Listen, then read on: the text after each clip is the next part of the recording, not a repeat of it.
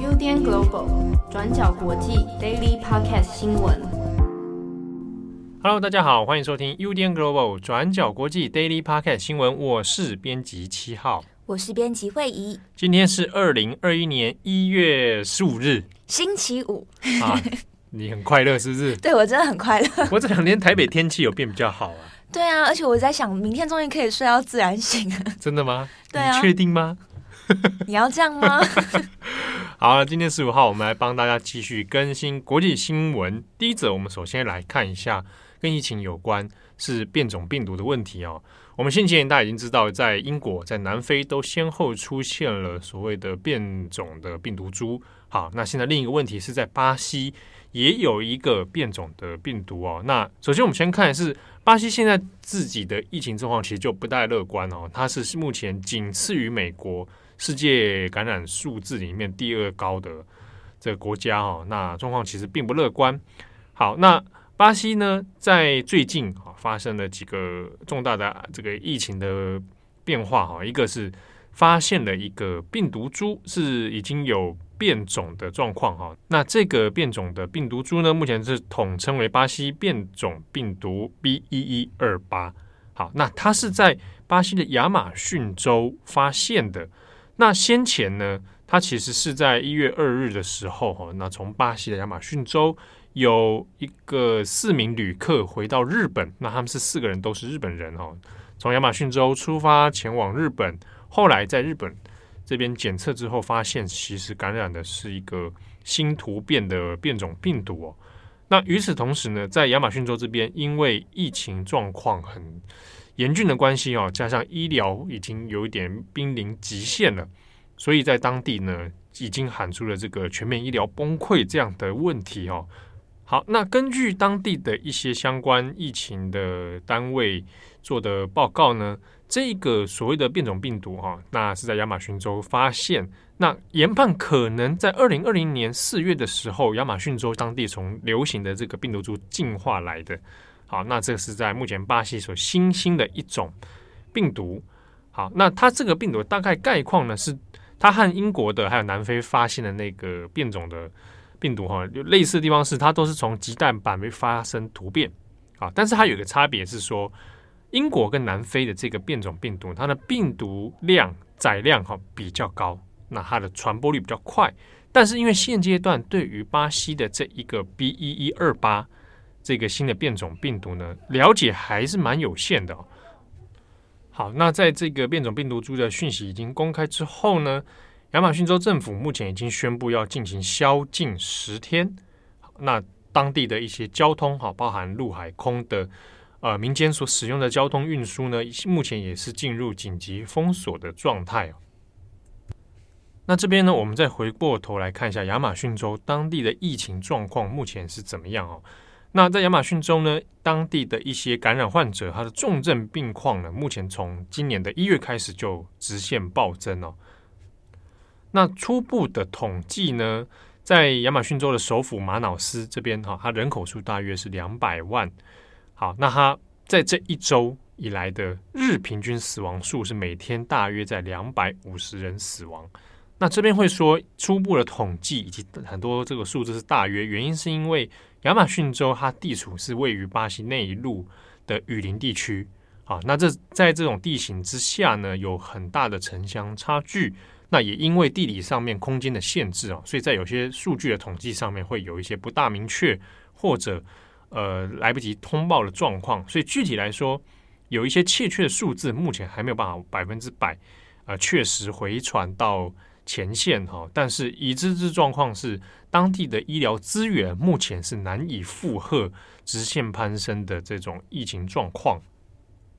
那根据在亚马逊州各县的这个医疗单位他们的通报，那目前在呃各个医院里面所储存的这个氧气瓶的储存量，其实已经严重的不足啊。那这个样的这个氧气瓶呢，它是主要用在重症病房所使用，可是呢。目前亚马逊州全州可以用的气瓶储存量也只剩下不到七天，一周之内就会用光哦。所以现在目前陷入的是一个医疗全面紧缩而且濒临崩溃的一个状况。那另一方面呢，虽然说疫苗的接种在当地也有在展开哦，但现在大家可能疑问的是说，面对现在这个变种的病毒，那现有的疫苗是不是能够适用？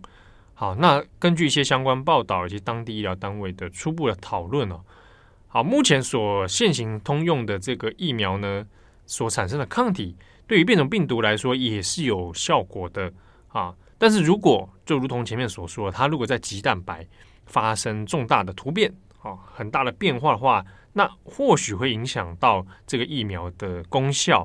那当然现阶段只能说，是不是能够调整疫苗呢？以后来做呃改良的使用哈。那另一方面，也有些相关的医疗专家是认为说，像这样的状态，比如说病毒不断的会出现变种，啊，那可能会变得有点像是流行性感冒的病毒一样。那如果在这种状态之下，是不是未来要变成以后施打疫苗的时候都是每年或者在一定的时间之后就要重新再施打一次啊？那当然这些东西目前都还是现阶段的推测啊。那有关于亚马逊州所发生的这一个变种病毒呢，后续的研究以及相关的观察都还在持续当中。那第二则呢，我们要来看一下日本现在的疫情状况。是的，那刚刚前面我们讲到说，巴西的这一个病毒，它是发现是在日本，它从巴西进入到日本，然后才检测出来嘛。那日本呢，我们今天要讲一下，是因为今天一月十五号，在日本的一些相关新闻里面有讨论到一点，就是今天一月十五号刚好是日本发现第一个国内的病例的一周年。好，也就是说，一年前二零二零年的一月十五号呢，发现了第一个在日本的感染。新卡塔 coronavirus 啊，COVID-19 的一个病患啊，当时是从武汉进到日本，然后在神奈川县。那因为一周年的关系，所以日本有做一些相关的报道。那这些报道里面，其实回过头还是看说，那一年后了，当初从当初发现病患到现在已经经过一年的状况是什么样子？有没有比较改善？大家防疫的这个能量够不够？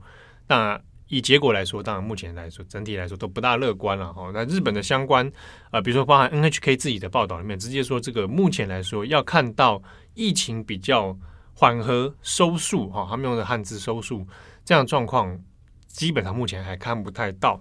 那我们敢讲一下，现在累计到现在日本的确诊人数哈，这一年来的确诊人数是三十一万一千三百五十三人，其中死亡的人数里面是四千三百五十三人。好，那当然，我们也可以讲一下，就是在住院，然后后来离开医院哦，康复的是二十三万四千三百二十四人。那一月十四号，也就是昨天感染的人数，全国日本的感染人数一天感染是六千六百零五人，基本上它的感染数字目前在今年一月还是蛮往上在飙升哦。虽然说我们刚前面讲退院的，就是离开医院的哈，大概二十三万嘛。但这之中，我们要留意到问题是：从住院感染之后住院收治这样的人数，目前在日本的医疗体系里面，基本上还是面临很严峻的考验哦。特别是在中高龄族群，在一些长照设施里面，这样的状况其实是蛮让日本人担忧的啊。很多的相关医师工会啊等等，也会再去做一些警告。那这个礼拜大家也看到了，在日本除了一都三县之外，紧急事态宣言其实也已经扩大到十一个了哦。那能不能够透过这样紧急事态，再能够在今年把疫情好好的整治好？目前其实大家也还在观察了。那因为先前其实我们有听友有来询问过，说，哎，好像有几次听到我们 Daily 讲日本的疫情，感觉好像七号每次讲的时候就觉得很悲观啊，好像好像日本快灭亡等等啊。那当然，这中间当然其实从很多是一些新闻的讨论里面去整理归纳，那也有是从一些在日本的生活的一些朋友所观察，那大概可能去讨论几个点哦。当然，整体来说，其实你以防疫的最后成效来讲，不是很乐观啦。好，那尤其是呃防疫自肃啊，然后要防不防的这种状态，呃，好像就。就结果来说，感染数字它还是不断的往上在跳，所以看起来，你说今年要办奥运这件事情，它好像就会变成一个很大的一个难关哦。虽然说前阵子这个东京奥委会还是有说一定要办，绝对会办。嗯、菅义伟自己也跟比尔比尔盖茨在那打电话嘛，他通电话就说这个一定要给他把它办下去。啊，可是办了真的有人敢来吗？到时候看你怎么办喽。对，你可能办没有没有观众的嘛。嗯，对。那问题另外问题是选手能来吗？啊，那所以就还是有很多状况啦。因为也不只是日本自己的问题啊，也包含说国际上面的。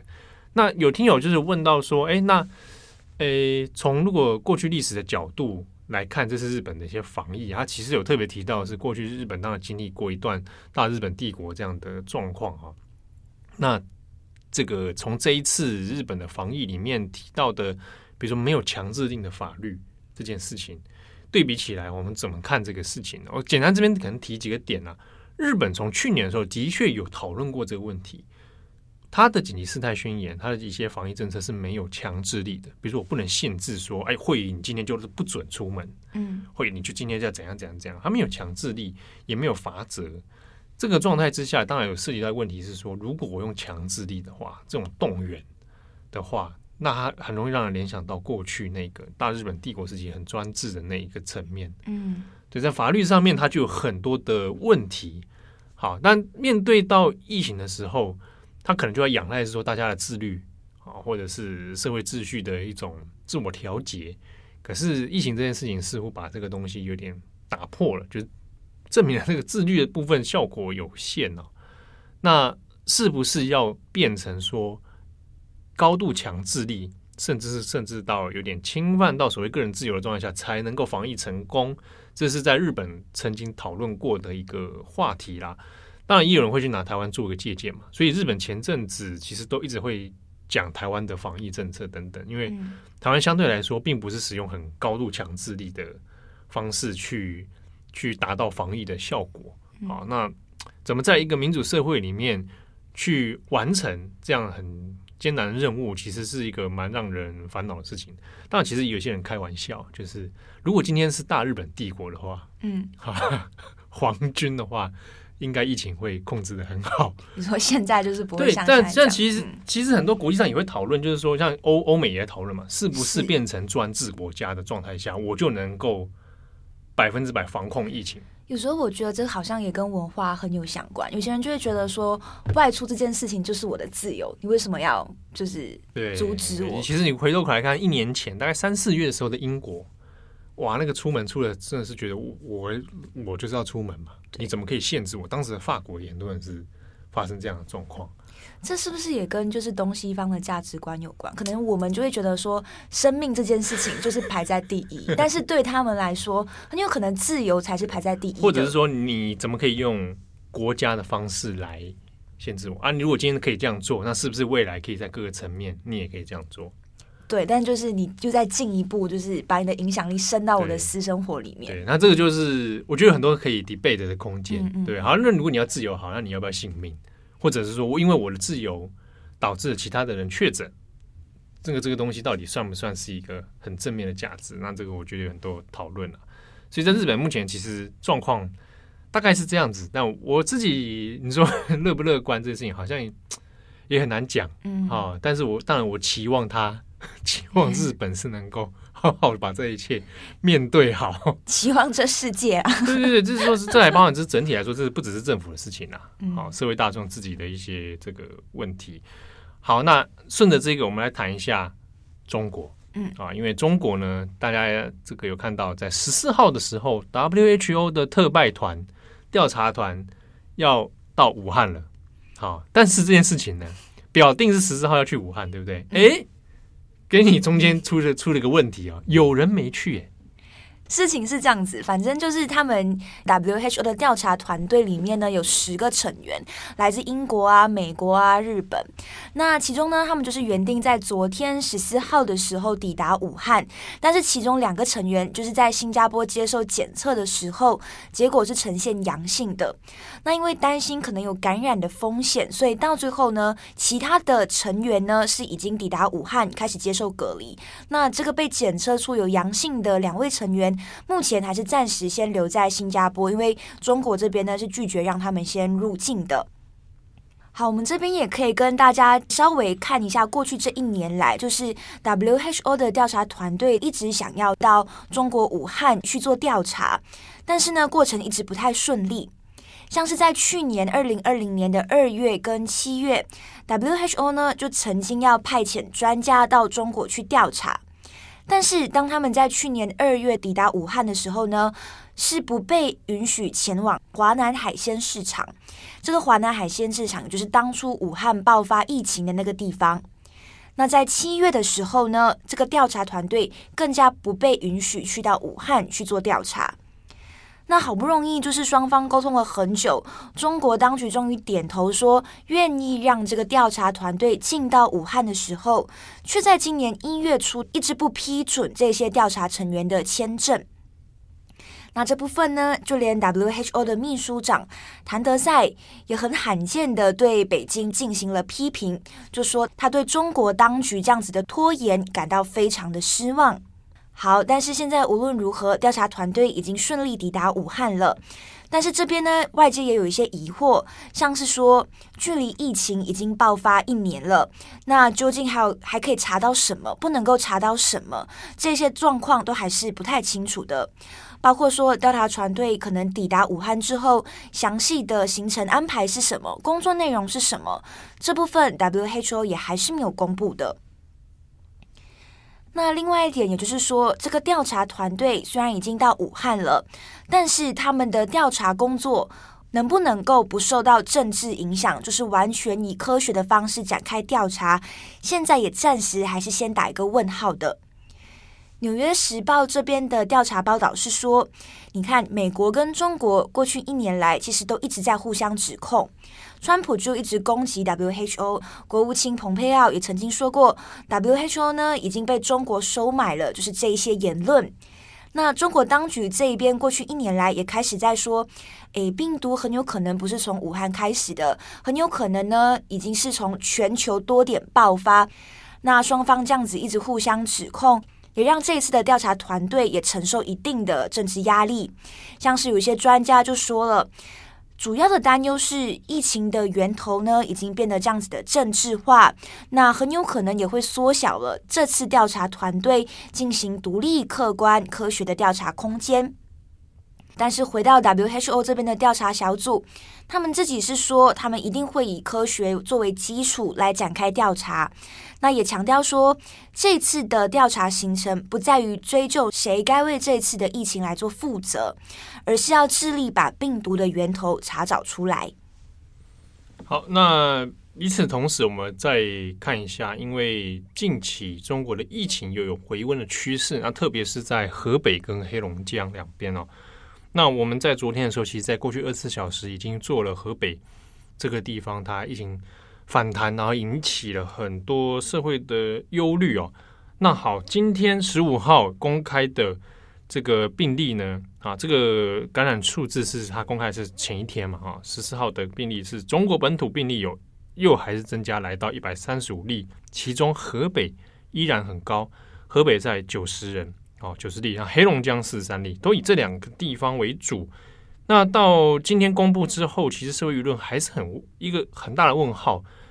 河北既然都已经做相应的严控啊，交通封锁，可是呢，连续几日仍然是往上爬，所以有可能在当地的传播链已经展开了。好，那我想这个可能在未来一周里面都还会有持续攀升的趋势。但到底发生什么事情？为什么？会演变成现在这种回温的趋势，还不是很明确。那之中很多人对于感染路径里面的说法，当然来自于说可能是来自河北当地的机场输入哦，但诶好像也没有办法全面证实说那到底是怎么一回事。但中间有很多人是参加大型聚会啊，那这个足迹里面跟宴会厅啊有关。那黑龙江这边也是因为有很多中高龄的老人也是参加聚会，然后有发生这样集体感染的状况。但因为春运快到了，现在这一波疫情里面，大家好像又回想起了一年前的状况。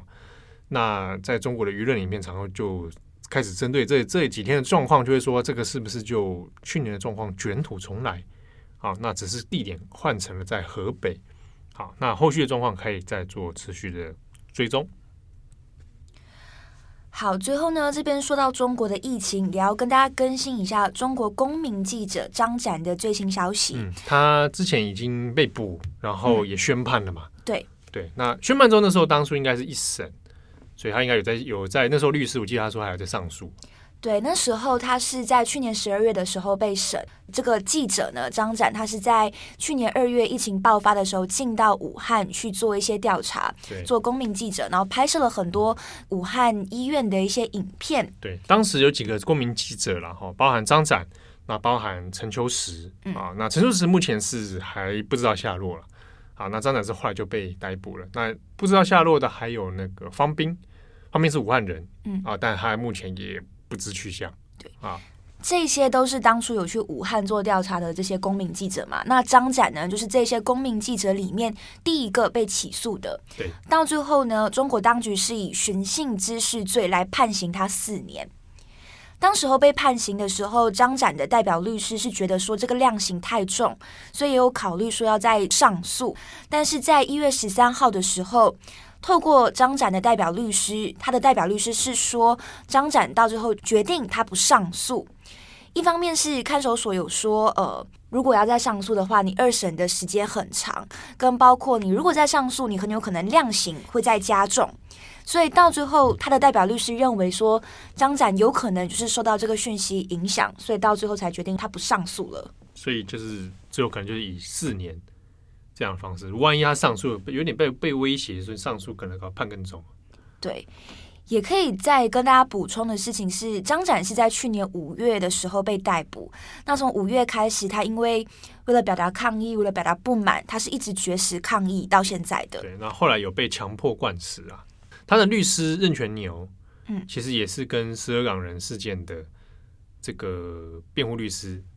他任泉牛之前也是因为过去的一些案件，在不久前也是被中国当局就是说很有可能要吊销他的律师执照。对，然后在同一时期呢，这个香港哈，因为因为前前阵大家有看到那个新闻，就是又有律师被黄国统对，对被抓起来。黄国统，那黄国统他就是保护伞的发起人之一。对啊，那保护伞就是在台北开的那个。那个餐厅嘛，那前阵子之前也有几次发生，就是被人家攻击啊、破坏啊的这种、嗯、这种事情。好，那保护伞的发起人之一黄国统现在也是被中国抓，就是逮捕。他是在昨天的时候，一月十四号的时候，然后警方就是上门去逮捕他。主要的原因是因为觉得他疑似协助十二港人的偷渡案件。对，啊，就是以这样的名义，好，他先抓起来，那。